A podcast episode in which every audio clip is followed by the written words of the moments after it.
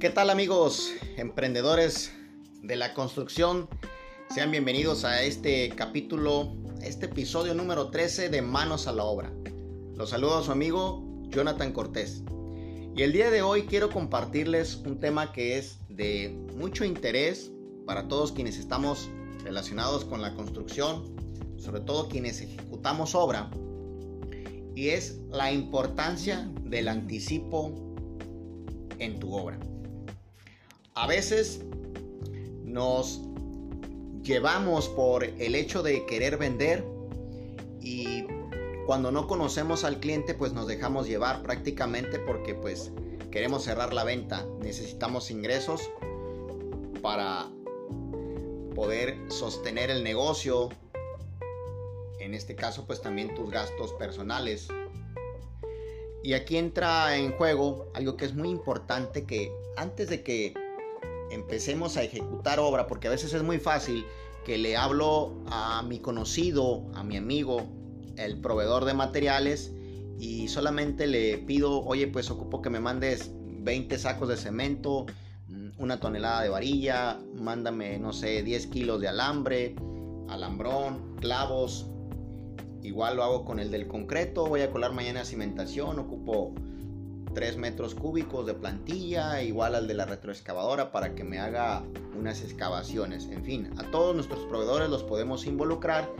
y como ya te conocen y nunca has quedado mal, pues van a confiar ciegamente en ti. Habrá otros que las políticas son más rígidas y necesitas pagar. Y aquí es donde entra este asunto del anticipo. Porque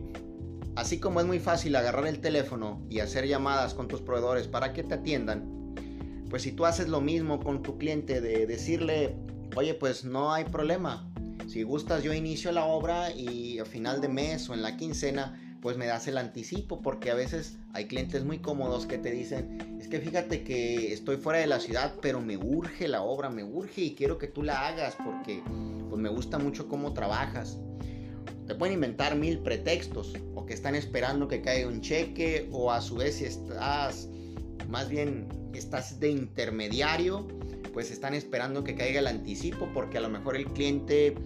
está en otra ciudad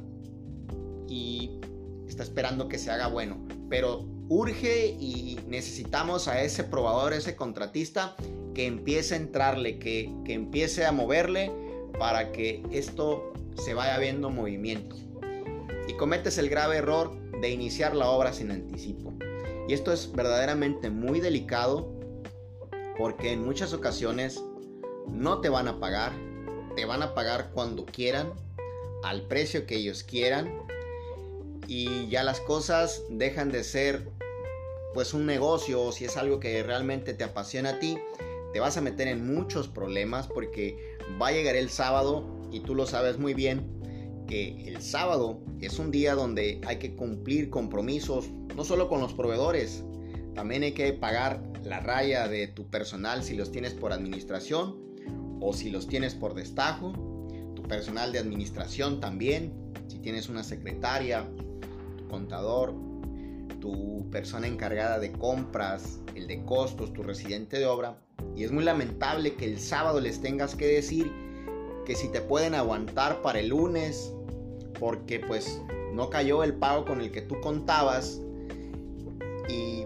pues nada más que te disculpen. Es muy lamentable que te llegue a suceder esta situación y todo por tu falta de compromiso de no ser claro y contundente con tu cliente y manifestarle que para que tú puedas iniciar los trabajos necesitas el anticipo de la obra. ¿De cuánto puede ser este anticipo? En el caso de las obras públicas, normalmente se maneja un 30%. Hay ocasiones, por ejemplo, cuando es obra privada, si tienes que entrarle, cuando son empresas muy muy serias y que firmas un contrato, si te garantizan de que tú presentas trabajo y el viernes o el sábado ya te están haciendo tu transferencia o a la quincena dependiendo de las políticas que tengan ellos de pago o a veces cuando son clientes particulares que son un poquito o más bien hay un poco más de informalidad donde no firmas contrato, quizá un recibo, un recibo perdón, y este y tú pides determinada cantidad, pues no sé, el 10, el 20, el 30%, y vas cobrando sobre la marcha conforme tú vas avanzando. Son temas muy delicados, esto de los anticipos, y lo que yo te recomiendo es que no inicies una obra si no cuentas con él. De lo contrario, atente a las consecuencias porque muchas veces no te van a pagar y es muy molesto a veces andar buscando al cliente en su oficina, en su casa, o ir a buscar la casa de donde vive su mamá o el compadre porque lo andas buscando y le marcas si no te contesta, te manda buzón,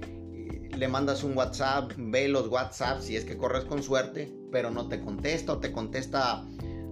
dos días después, una semana después y te, eh, perdón, te inventan infinidad de pretextos que están fuera de la ciudad, que el cheque votó, que no tenía fondos, muchas, muchas cosas. Entonces, lo más sano para llevar unas finanzas sanas y no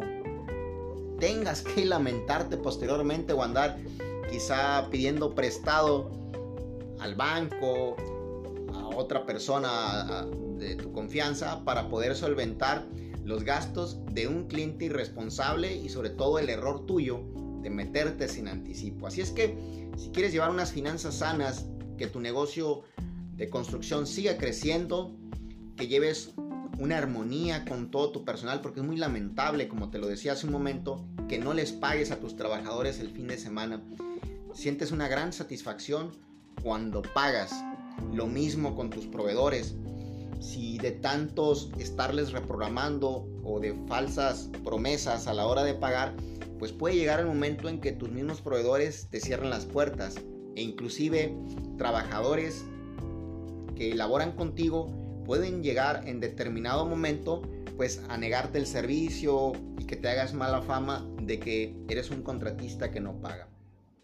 Así es que muy atentos con estos detalles y no inicies